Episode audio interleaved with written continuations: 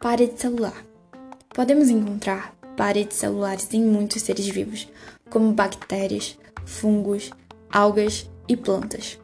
A parede celular exerce principalmente ações de âmbito estrutural e de proteção.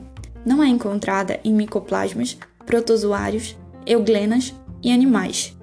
Dentre suas funções, podem se destacar a proteção para a membrana, pois evita o seu rompimento, a proteção contra patógenos ou fatores de defesa imune, a manutenção do formato celular e o controle do crescimento celular acentuado.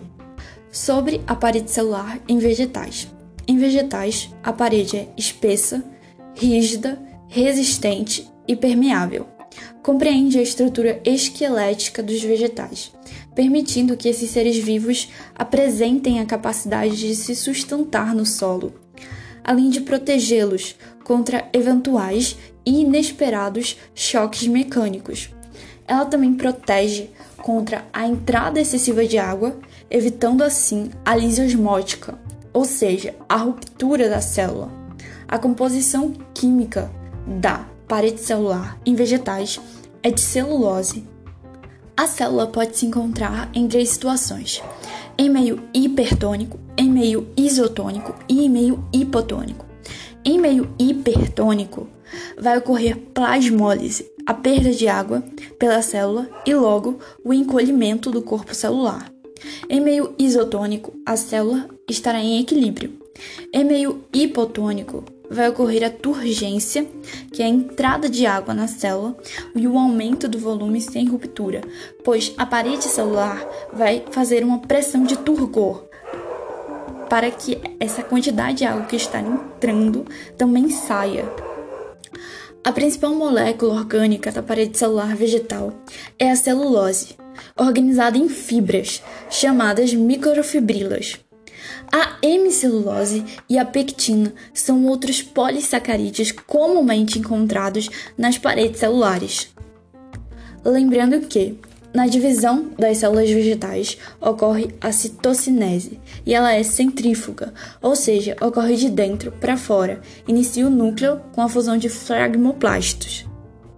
Dependendo do estado de vida do vegetal, a parede celular apresenta-se sob duas fases. A primária, presente nas células vegetais jovens, sendo muito fina, extremamente flexível e permite o seu crescimento por alongamento das suas células. Então, quando o vegetal atinge o seu tamanho definitivo, imediatamente a célula vegetal forma a parede secundária, de natureza rígida, compacta e localizada internamente à membrana primária. Essa, além de ser formada por celulose, também é constituída por lignina e suberina, que conferem à célula melhor capacidade de sustentação.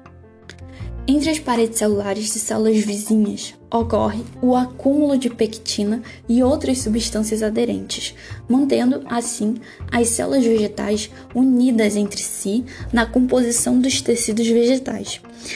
Especializando a passagem de substâncias entre as células, existem poros, por meio dos quais passam fios de citoplasmas, chamados de plasmodesmos. E pode-se dizer que os plasmodesmos são canais de comunicação entre as células vegetais. Sobre a parede celular em bactérias. Em bactérias, há comumente grande volume de transporte ativo de solutos ao seu interior, criando assim elevada pressão osmótica interna, que por consequência induz grande absorção de fluidos, principalmente água. Por isso, a parede celular exerce uma elevada força tensora, evitando o rompimento ou lise das bactérias. A composição química é de peptidoglicano, ou seja, carboidratos e aminoácidos, formando uma substância complexa conhecida como mureína. Algumas bactérias possuem uma membrana por fora da parede celular, as bactérias gram-negativas. Então, as bactérias elas se dividem em gram-negativas e gram-positivas. Ademais, pode-se encontrar a toxina LPS lipossacarídeo, responsável por uma maior virulência nessas bactérias gram-negativas. E esse lipossacarídeo ou endoxina bacteriana é uma molécula que se encontra abundantemente na membrana externa das bactérias gram-negativas. Então, as bactérias gram-negativas possuem uma camada mais fina de peptidoglicanos, além de outra camada composta por lipídios e proteínas. E as gram-positivas possuem apenas uma camada de peptidoglicanos, que nesse caso é bem mais espessa. Sobre a parede celular em fungos. Nos fungos, organismos unicelulares, as leveduras ou pluricelulares, os filamentosos, a parede celular é muito resistente, formada pelo polissacarídeo estrutural chamado de quitina, a mesma substância que compõe o exoesqueleto dos artrópodes. Então, pode-se encontrar glicoproteínas e a quitina. Exerce proteção contra patógenos, proteção contra um meio hipotônico e estabelece sustentação das células, além de garantir a adesão entre as células adjacentes.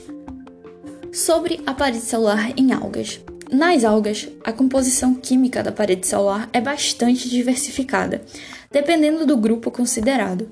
Porém, na maioria dos filos ocorre a presença de celulose.